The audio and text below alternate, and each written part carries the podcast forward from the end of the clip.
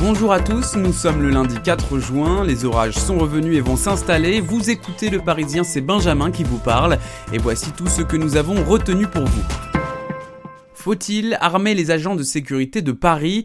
Un rapport de la mairie préconise de leur fournir des pistolets à impulsion électrique, mais la mesure fait débat, la droite et les agents de sécurité sont pour. Le climat s'est dégradé, commente Laurent Zignon du syndicat UCP.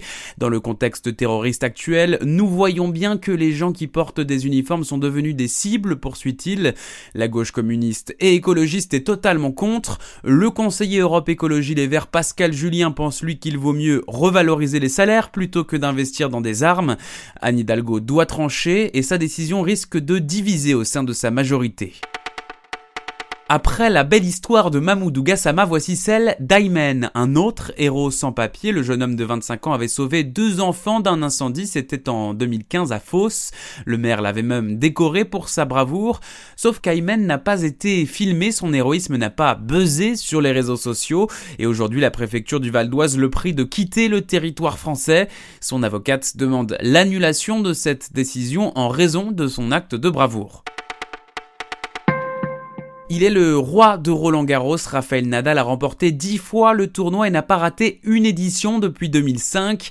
Alors forcément l'Espagnol se sent un peu chez lui. Thierry Lijoux, le responsable du vestiaire messieurs, nous le confirme. Il a toujours les mêmes casiers, toujours la même routine. Quand il arrive ici, il se sent comme à la maison. Même chose pour la nourriture. Chaque année, Sacha, serveur au restaurant Napoletano dans le 8e arrondissement, accueille Rafael Nadal et ses proches. Il mange toujours pareil, raconte-t-il, une pizza ou des pâtes aux fruits de mer et un tiramisu. C'est peut-être ça la recette du succès, en tout cas le train-train de l'espagnol là pour l'instant conduit jusqu'au huitième et il ne s'arrêtera sûrement pas là.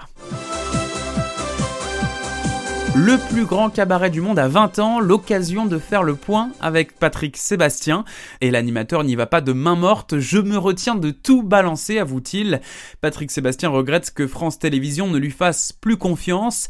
J'ai la sensation de bien faire mon travail, en retour on me pénalise. Selon lui, des animateurs comme Nagui ou Laurent Ruquier ont plus de marge de manœuvre alors qu'ils font moins d'audience. Il y a clairement deux poids, deux mesures, soupire-t-il.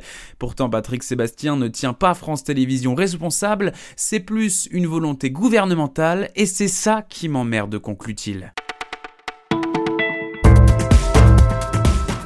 Vous écoutiez le Parisien, c'est déjà fini, mais pas de panique, on se retrouve dès demain.